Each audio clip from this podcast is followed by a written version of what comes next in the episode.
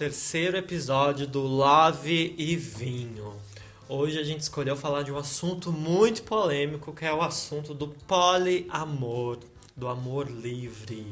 É uma forma da gente discutir os acordos possíveis nos relacionamentos. E aí, João? Eu já sou contra, né? Oh, não. Oi, pessoal, eu sou o João, caso vocês tenham esquecido, né, nessa semana aí que passou. E sim, Pedro, é bem polêmico esse assunto, porque muitas pessoas são contra, muitas pessoas sequer entendem, muitas pessoas têm outra visão do que é isso, né? É, e eu tô aqui pra causar mesmo hoje. Pra trazer a minha visão de Vênus em Câncer. Eu amei que a, a sua entrada foi tipo, pra quem não lembra de mim, eu acho que já dá liga pra gente falar um pouco mais sobre essa Vênus em Câncer. que é a Vênus em Câncer que do João. Eu vou começar hoje falando sobre astrologia, pra gente ter um panorama do que vai ser esse assunto. Por que, que eu vou falar de astrologia? O João tem Vênus em Câncer. Vênus é um planeta que rege os nossos relacionamentos, nossos afetos, as nossas parcerias na vida. Está muito ligado à casa 7 também, que é o descendente que a gente falou, que o João tem Câncer, como a gente já falou, mas enfim, tem uma, uma conexão aí. E eu tenho Vênus em Aquário. Buuu! A plateia vai ao delírio. Isso foi para os nossos amigos. Hoje, a Vênus em Câncer, vou resumir muito resumidamente. A Vênus em Câncer, normalmente quem tem Vênus em Câncer é uma pessoa que, que procura mais relações amorosas, procura ter mais, é mais afetiva, procura parcerias também, sejam pessoais ou profissionais, que envolvam mais afeto, mais emoção. Câncer é um signo muito emotivo, muito família, muita conexão. Desculpa se eu amo. Mé- médio. e a Vênus em Aquário, ela fala de uma Aquário, ele é um signo revolucionário. Ele é um signo que vem muitas vezes para trazer coisas novas. Então quem tem Vênus em Aquário, que é o meu caso, costuma ser uma pessoa que procura novas formas de viver essas parcerias, querem parcerias diferentes e criar a própria forma de viver essas parcerias. Então, dificilmente vai se acostumar ou gostar de, uma, de um relacionamento que, que segue o padrão estabelecido pela sociedade. Então, só aí a gente tem dois pontos bem distantes que ditam bastante nosso relacionamento, né? Bem distantes, né? Bem distantes. É, o Pedro realmente sempre trouxe essa outra visão de relacionamento pra mim. E eu sempre só virei e falei, why don't you love me? Fez a Beyoncé. Por que, que você não olha pra mim? Mas o Pedro sempre veio questionar coisas e que eu acho super interessante. Mas bem assim, como é que se diz? Bem fora da caixa, de, de fato, vai bem aquariano. Não, não foi tão chato como um aquariano, mas propôs coisas e foi um questionamento chato como um bom aquariano também. Mas isso ditou bastante um pouco de como a gente olhava as relações e de como a gente pensou a nossa relação desde o início, inclusive. Foi uma, pra gente foi um, foi um lugar de construir a nossa relação, encontrando a convivência desses, dessas duas formas de ver relacionamento. É, isso, isso não era uma coisa nova pra mim, então eu vim de outras relações, cheguei a namorar duas pessoas ao mesmo tempo.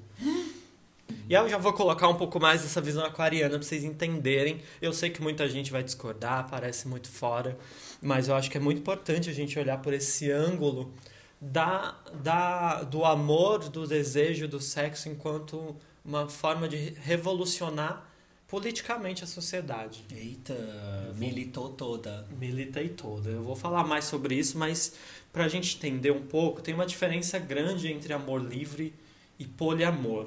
O poliamor, a definição de poliamor é um- uma relação com mais de duas pessoas em que todos são conscientes e consentem com essa relação. Tá, Tá? Então pode ser 3, 4, 5, 6, 10 pessoas. É um poliamor. tá. O amor livre é: eu estou num relacionamento com você e a gente é, é mais próximo da relação aberta. Eu posso ter relações sexuais, afetivas com outras pessoas, mas a minha relação ela é mais com você. Eu tenho uma construção com você e eu tenho eu me envolvo afetivamente, sexualmente com outras pessoas que não necessariamente vão ser uma relação. Então tem, tem muitos acordos aí que variam muito de casal para casal, mas num geral é nesse sentido. E o que assim, o que mais te motiva a querer um relacionamento desse? Tipo, tu acha que é o é uma coisa, como é isso para ti assim? Eu eu desde que eu desde a minha primeira faculdade, que eu estudei artes visuais, eu fiz parte de um grupo de estudos sobre a obra do Foucault.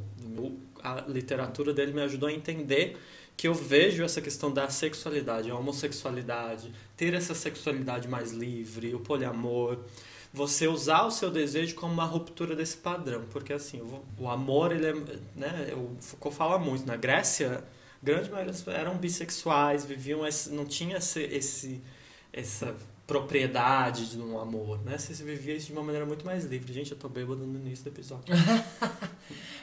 Mas eu acho que, assim, é, existem coisas di difíceis aí de, desse, dessa coisa, dessa relação, né? Porque, primeiro, que você tem um, o ciúmes. Que, assim, ciúmes existe, gente, vamos aceitar. Ciúmes existe, ninguém, é, ninguém tem essa. Ninguém é isento de ciúmes. Todos nós sentimos ciúmes, seja de amigos, de, de, de família, de namorado, ou dos, ou das, ou des, des namorades. É, e assim, quando você vai para um relacionamento desse, talvez você esteja mais tendencioso a sentir ciúme, né? Porque não é só um, não é só dois não é só três. São algumas pessoas a mais para você sentir ciúme ali no seu relacionamento. Mas aí eu já jogo a pergunta para você e para quem tá ouvindo. Mas você se limita a ter um único amigo por medo de ter ciúmes dos seus amigos ou de querer que esses amigos não falem com outras pessoas? Concordo, mas assim, é tão difícil você ter um namorado, né? Você ainda vai ter outros. É tão difícil manter uma relação assim aqui e aí colocar outras pessoas, acho que abre outras dificuldades. Por isso que eu acho que talvez muita gente nem esteja preparado para isso, porque meu Deus, já é difícil arranjar um, você está me propondo arranjar vários, Pedro? I mean, come on! Como que eu vou explicar para minha família que já teve dificuldade de entender que a pessoa é LGBT, né? já teve aquela coisa que a pessoa pinta o cabelo, já é difícil o entendimento, eu vou explicar para minha família. Não, eu não tenho só um namorado, eu tenho três Uh, eu amo os três e a gente vive muito feliz, assim. Entendeu o que eu falei? É difícil. A gente já tem dificuldade de sair do armário uma vez. Você tá me querendo que eu saia do armário outras vezes? Acho que esse episódio tá tirando a gente do armário. Oh, não. Mas aí, mais uma vez, eu questiono de volta. Por que não sair do armário mais uma vez? Se a gente já saiu do armário uma vez, por que não sair de novo? Já que eu já tenho, já que eu já tenho o macete, né? Tem. Existem teóricos que falam exatamente isso. É muito mais fácil encontrar a poligamia, o poliamor. É muito mais fácil encontrar o poliamor na comunidade LGBT porque a gente já tem essa liberdade de ir contra a normatização, né? Para os héteros é muito mais difícil fazer isso porque eles estão dentro de um padrão social. Mas, Pedro, eu, eu fui aqui na internet, poliamor benefícios e dificuldades. Mas como o meu papel hoje são as dificuldades, eu vou direto para as dificuldades. Primeiro, o ciúme, que a gente já falou, existe, né, o ciúme. Segundo, a comparação. E aqui eu vou te falar uma coisa. Deve ser muito difícil, principalmente para mim, com a lua em leão, sentir, eu ia me sentir que eu ia estar tá me comparando toda hora com os outros. Ai, quem, quem é o mais bonito para você? quem é o que, né? Qual que você ama mais? Who you love? Who you really love? Né? Tem isso. A possibilidade de formar uma família, essa é outra coisa que eu não falei, que eu acho importante também. Tipo, agora a gente vai, mais uma vez a gente vai sair do armário e mostrar que dá para formar uma família de uma outra forma, que ainda, tipo, eu pelo menos não conheço famílias de poliamor ainda. Gostaria de conhecer. Ia ser ótimo. o término, aqui ele fala, ter, o término de uma relação com uma das pessoas que formam um relacionamento de poliamor é duro com, como outro qualquer. Ou seja, tem ali algumas pessoas no relacionamento e sempre que uma quiser sair, putz. E o último ponto que ele diz aqui é a aceitação dos outros, que é eu falei, que é a aceitação, né? Do, do, tanto a família como dos amigos. Eu acho que eu tenho amigos que são abertos o suficiente para aceitar que se eu estou num relacionamento amoroso hoje. Que bom que você tem amigos que te aceitam como você é. Eu acho que é, aí exatamente está o ponto, né? Tem a questão da aceitação, mas é importante estar perto das pessoas que aceitam os seus processos. Mas aí eu acho que entra numa questão que é o que eu queria falar da, da questão histórica é importante a gente ter uma noção nesse sentido. É o que me fez ter essa crença, é uma questão política também, que é que essa, essa ideia de desse, desse tipo de família, essa ideia de constituição, ela é uma ideia escolhida, né? Assim como a gente fala, a gente brinca às vezes, mas que é, que é o, tem muitos teóricos que defendem que o gênero ele é uma construção social, então o papel de homem, o papel de mulher, ele foi uma construção para manter essa sociedade como ela é, do capitalismo principalmente. Concordo. É, isso cabe também, e é óbvio que cabe dentro da questão da família, da, do, do relacionamento monogâmico. O capitalismo começa a ganhar força com a industrialização e etc., também começa a crescer a ideia de propriedade privada, das coisas que são minhas. A possessão, né?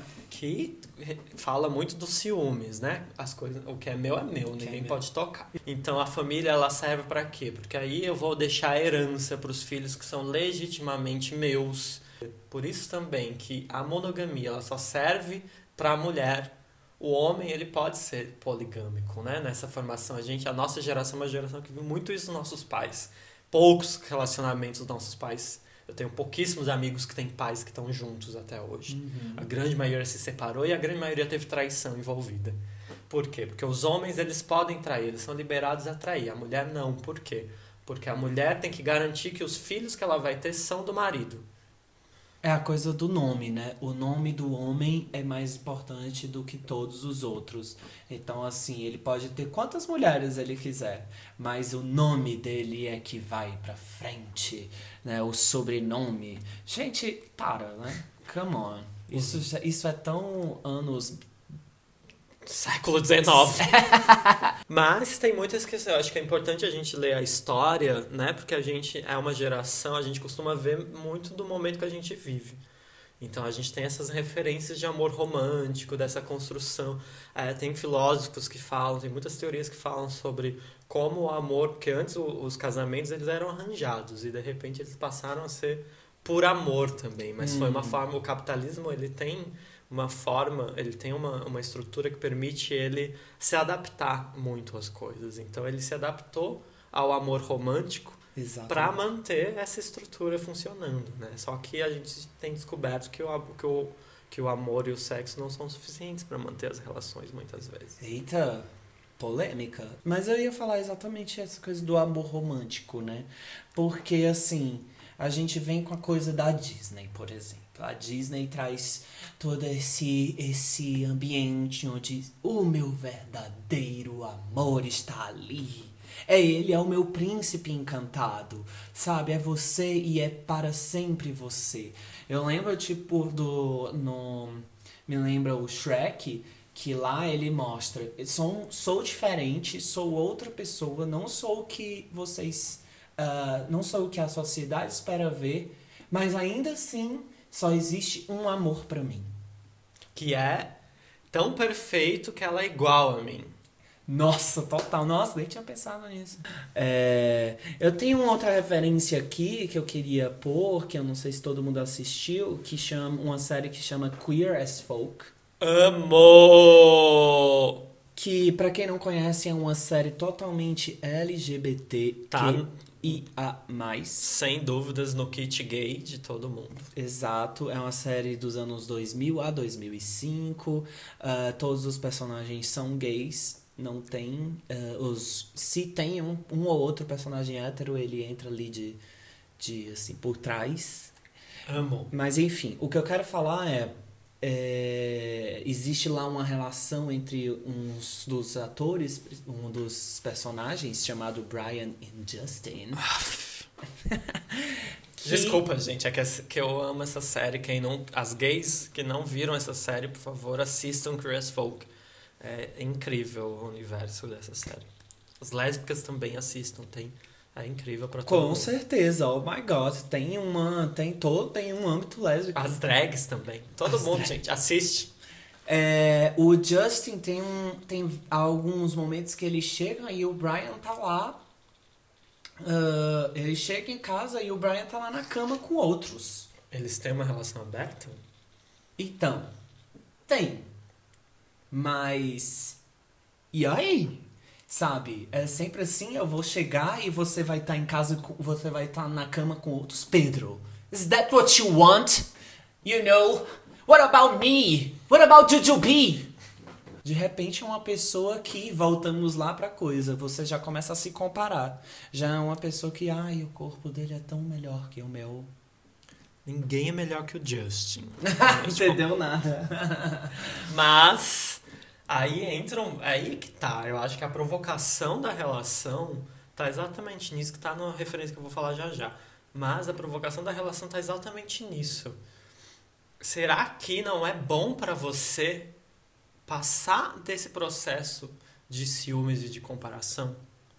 Porque o outro transar com alguém, seja mais gostoso, menos gostoso dentro dos padrões, né? Porque o que é gostoso também depende muito do ponto de vista. Uhum. O que é bonito depende do ponto de vista. Então, será que não, talvez uma relação livre, um amor livre, um poliamor, talvez não te ajude também a lidar com essas questões que, que, que são tão humanas e talvez tão pequenas pe- den- dentro de tudo que a gente pode ser?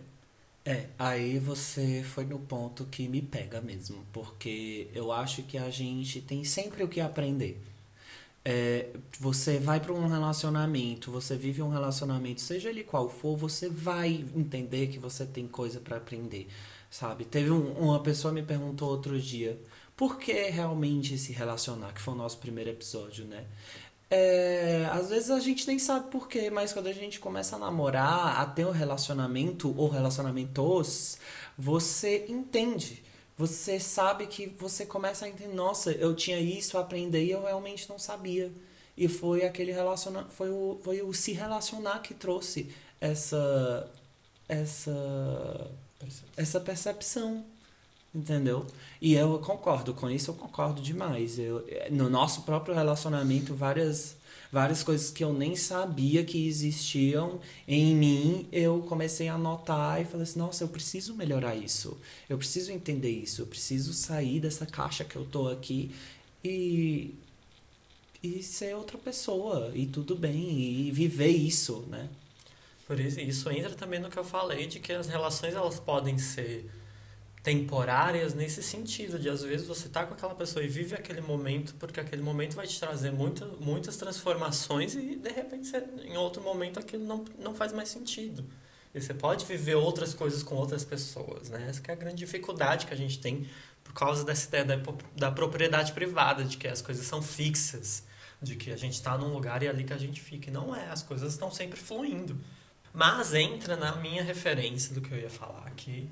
É, eu não sei quem já assistiu, mas a série Eu, Tu, Ela, da Netflix. É uma série incrível que fala sobre precisamente poliamor. Eu vou dar alguns spoilers, então quem tá começando a assistir, talvez seja melhor passar uns segundos aí, porque eu dar alguns spoilers. Dá um spoiler leve, pelo menos, vai. É que tem um, chega um momento da série que é, é um casal que eles começam a ter uma relação com uma outra, uma terceira pessoa. Os dois se apaixonam por ela separadamente, depois eles descobrem que eles estão apaixonados pela mesma pessoa e acabam começando a viver uma relação. Em determinado momento, a mulher desse casal inicial, ela recebe uma proposta de emprego que é o sonho dela. E ela se sente livre de sair dessa relação e viver o sonho dela, que ela não estava conseguindo viver antes por conta do relacionamento. Eu acho que é muito interessante pensar isso. Será que às vezes ter essa relação mais aberta, eu- eu não, não concordo plenamente de ela largar tudo também, eu acho. É, porque existe um apego emocional de, de, de outras pessoas aí, né? Existe um afeto e é super difícil esse momento. Acontecem mais coisas depois que eu não vou falar, porque é mais spoiler pesado, mas uhum. é, esse momento especificamente acontece isso. Eu acho que levanta a discussão de até que ponto, às vezes, você ter essa, essa relação mais, mais aberta, mais livre, não te ajuda a entender seus sonhos, entender que você que estar preso a alguém não te impede de viver seus sonhos, né? Você não pode se prender a alguém e se impedir de viver sonhos. Eu acho que é a grande questão. Além de, além de não impedir de viver seus sonhos, não impedir de ser você, né? Que a gente também já colocou aqui. É, a gente está questionando relacionamentos. Então, não, uh, não se questionar também, né? Mais uma vez, a sua personalidade é pela qual vai te levar. A pessoa vai se apaixonar pela sua personalidade, por, por quem você ama. Você ama seus amigos, a pessoa vai te amar tanto que ela vai ver a beleza dos seus amigos também. E tá falando de sonhos, entra na minha outra referência, que é o filme Os Sonhadores. Mas eu queria colocar assim só uma pitada. Quem não assistiu Os Sonhadores é um filme francês que tem várias questões políticas, é maravilhoso, é super poético. Mas ele apresenta uma questão que eu acho que a gente vai discutir um pouco mais em outra, em, num futuro próximo. Amém. É, que é, uma, um, é um poliamor que acontece, mas ele não, não o personagem principal não transa com as duas pessoas. São dois irmãos com quem ele acaba tendo uma relação. Hum, são dois irmãos. Tem várias questões. É França, né, gente? É França. Mas eu acho que fala um pouco desse que às vezes a gente também resume muito as relações ao sexo, né? A, a, quem você transa ou deixa de transar. E não se trata disso. Se trata de afeto, de você trocar, de você. A gente falou disso agora, de trocar uhum. experiências, do outro te ajudar a crescer como pessoa. Né? Tá, para além do sexo. O sexo também ajuda, porque o sexo ele cria uma intimidade com o outro, mas eu acho que ela também, essa afetividade, essa outra forma de viver as relações, ela é muito importante para a gente pensar. Eu queria apontar essa referência porque eu acho que é bem interessante para a gente discutir esse assunto como um todo. Sim, sim, é o afeto, né? É, às vezes, inclusive, tem a gente, mesmo que a gente transe, às vezes se você não chega ao orga, a gozar, né? O, o fato de né, gozar, que gozar é diferente de orgasmo. Exatamente. É... Mas você sentiu, você tem afeto pelaquela pessoa, você tá ali emocionalmente. Então isso conta muito mais, né? Ou às vezes mesmo é um, é um orgasmo. O orgasmo ele é um sistema psíquico, né? Ele não é o gozar em si, mas ele às vezes você não chega a ter penetração, a transar para ter um orgasmo na, às vezes você tem uma conversa tão interessante com alguém que você tem um orgasmo com aquela pessoa. Às vezes você tem uma situação tão específica que você tem um orgasmo com aquela pessoa. Sim. Isso tudo é afeto, isso tudo é uma relação, isso tudo faz parte desse processo. Exatamente. E com isso, vamos para o conselho da semana.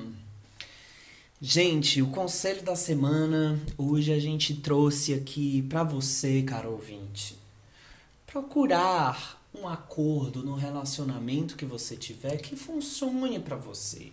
Proponha, saia da caixa, se permita, permita conhecer a sua sexualidade como um todo.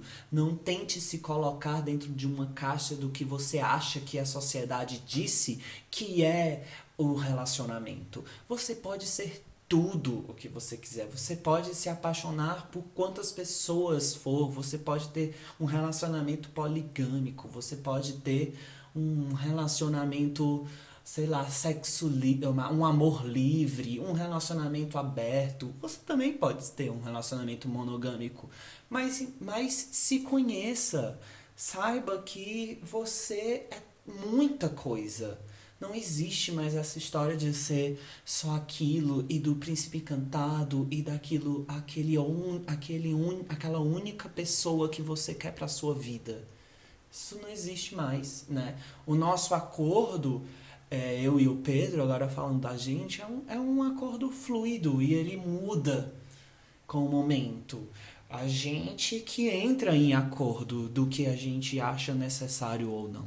A gente tem, eu acho, uma coisa muito bonita no nosso relacionamento, que não ditando que é regra para ninguém, mas que funciona muito pra gente, é isso. Às vezes a gente vai pra balada, quer beijar, beija outro juntos, separados. E já teve um momento de eu chegar e falar, João, hoje eu não tô bem e eu não quero ver você beijando ninguém, porque hoje talvez eu não consiga lidar com isso. E tudo bem, não quer dizer que a regra acabou, mas aquele dia eu não tô bem para lidar com aquilo, porque as coisas fluem conforme o momento, conforme o que tá acontecendo na nossa vida, né? Ouça seu parceiro, ele é, faça ele falar sobre isso, converse sobre isso. Não, não, gente, a gente sente tantas coisas, né? A gente sente tantos desejos a gente tem uma dificuldade de deixar as coisas fluírem porque a gente quer controlar as coisas, quer achar que tudo é controlável. Mas não é, as coisas mudam, né? A gente até a gente em janeiro desse ano tinha um plano, de repente a gente o mundo mudou completamente em seis meses. Porque assim é a vida, e ela acontece assim. E eu acho que é, que é importante ter essa. Quando a gente aceita essa fluidez das coisas, isso facilita muito e aqui, necessariamente falando do relacionamento, ele flui conforme o tempo. E é isso que mantém o relacionamento vivo. Mas vamos pro desafio de boys. Amo esse momento! Vamos pro nosso jogo de boys, né? E continuamos como foi no nosso outro episódio, que o boy chega lá no aplicativo gay e fala com você e você tem que definir se você dá oi, se você manda nude ou se você bloqueia. Vixe. Hoje, o nosso desafio, Pedro, são boys que. Que boy você adicionaria no, no nosso relacionamento? Eita, então eu vou começar com. O, eu escolhi três crushes meus que eu traria pro relacionamento. E aí você decide quem você bloqueia, quem você dá oi e quem você manda nudes. Assim, eu vou levar isso como uma decisão pra relação. Eu amei. Já tem o WhatsApp? Já. Não, não. Nossa, então talvez eu já esteja dentro disso aí, viu?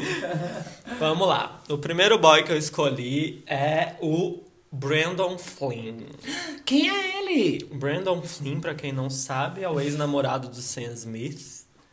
E ele é um dos astros de 30 Reasons Why. Yes. Ele faz o Justin, hum. que é aquele boy do sorriso na mangueira molhada, assim, Ai, na primeira temporada. Lindo, maravilhoso. Todos os meus crushes são LGBT, gente. Então, assim, ele é incrível. Ai, sim. O segundo boy é um brasileiro. Hum. Eu escolhi Jesuíta Barbosa. Jesuíta é nordestino, fez Praia do Futuro, fez Globo, tava agora em temporada com o musical do David Bowie aqui na Augusta. É um ator maravilhoso, que eu acho que todo mundo conhece, mas quem não conhece joga no Google, que ele é incrível. E por fim, uma grande surpresa para os LGBT, esse aqui eu trouxe para causar. ele postou recentemente, já vou adiantar que ele postou agora em junho. Eu descobri que ele é um LGBT porque ele postou no Instagram dele LGBTs contra o fascismo. Hum, gosto. Haviam dúvidas sobre a sexualidade dele e ele postou essa imagem sem mais explicações. Amo. Jonatas Faro.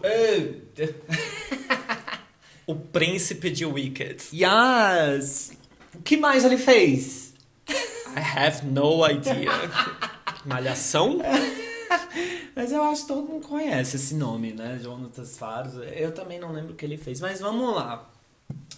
Eu vou. Gente, hoje, hoje eu tô decidido. Vixe! Nossa! Manda um WhatsApp. Hoje eu tô decidido. Eu vou bloquear de cara o Jonathan. o Jonathan. Duvido muito. Ai, o Pedro, é, assim, demorou demais, sabe? A gente já sabia que você era da comunidade. Por que, você demorou tanto? Vamos mandar noites pro jesuíta porque é, adoraria né, continuar ali o que a gente teve. é, e, enfim. E vou, e vou mandar oi pro Brandon Flynn. Hi! Então, no fim, você acha que o Brandon Flynn seria mais provável de vir para nossa relação? Sim, acho ótimo. E ele ia ser super bem-vindo. Vamos pros meus. Ok, vamos lá, polêmica. O meu primeiro é o ex do Brandon Flynn. Oh, não. Sam Smith is here! Eu trouxe ele porque eu acho ele um ícone LGBT hoje. Uh, álbuns incríveis, quem não ouviu ouça, Sam Smith é, é um ícone LGBT pra mim. O meu segundo é um boy que, assim, eu fui me apaixonando aos poucos por ele.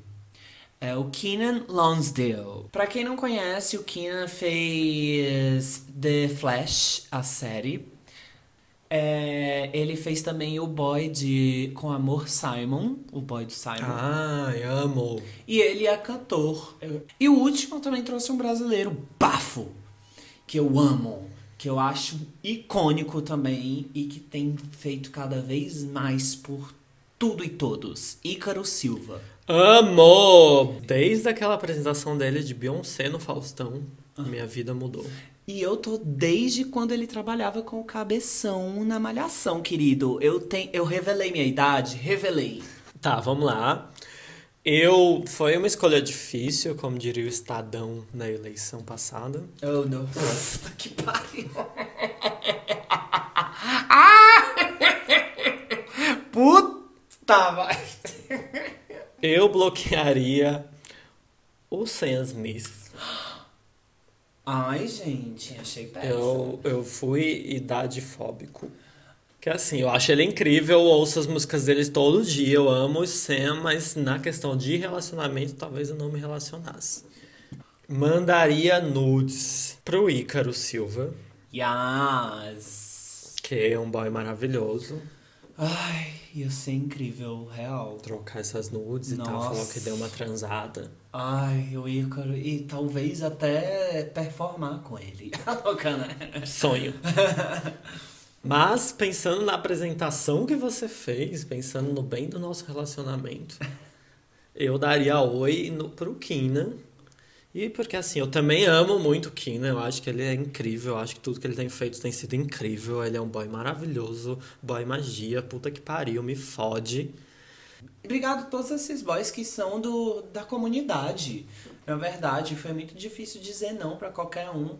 Todos têm papéis muito importantes para a nossa comunidade. Cada vez mais a gente possa assumir a nossa presença.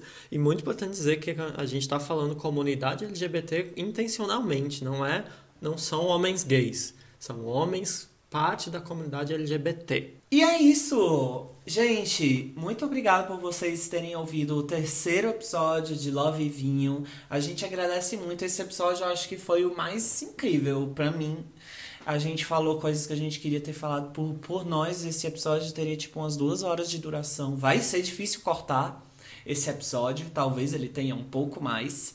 Uh, mas se você ouviu até aqui, muito obrigado. Comentem no nosso Instagram, comentem com a gente no nosso WhatsApp, é, conversem com a gente, deem proposta e falem pra gente o que vocês acharam de todos esses assuntos. Falem o que vocês acham de poliamor, de amor livre, de relacionamento aberto, se você teria ou não, né, Pedro? Muito obrigado por terem ouvido até aqui. Desculpem se a gente não aprofundou tanto em algumas questões que a gente trouxe, porque a gente não. Né, 30 minutinhos é muito rápido para a gente falar de coisas muito profundas e muito. Né, com tempo, talvez aí no nosso canal a gente fale um pouco mais sobre isso. Sigam mais a gente, a gente tem um espetáculo em produção que a gente vai falar muito disso, porque isso permeia muito a nossa relação. É, e é isso. Muito obrigado por terem ouvido. Vamos discutir esse assunto. Esse é só o início. Esse episódio ele serve só como início de uma discussão pra gente. Que a gente viva o amor livre, o poliamor e o amor em todas as suas possibilidades. Obrigado, gente! Tchau!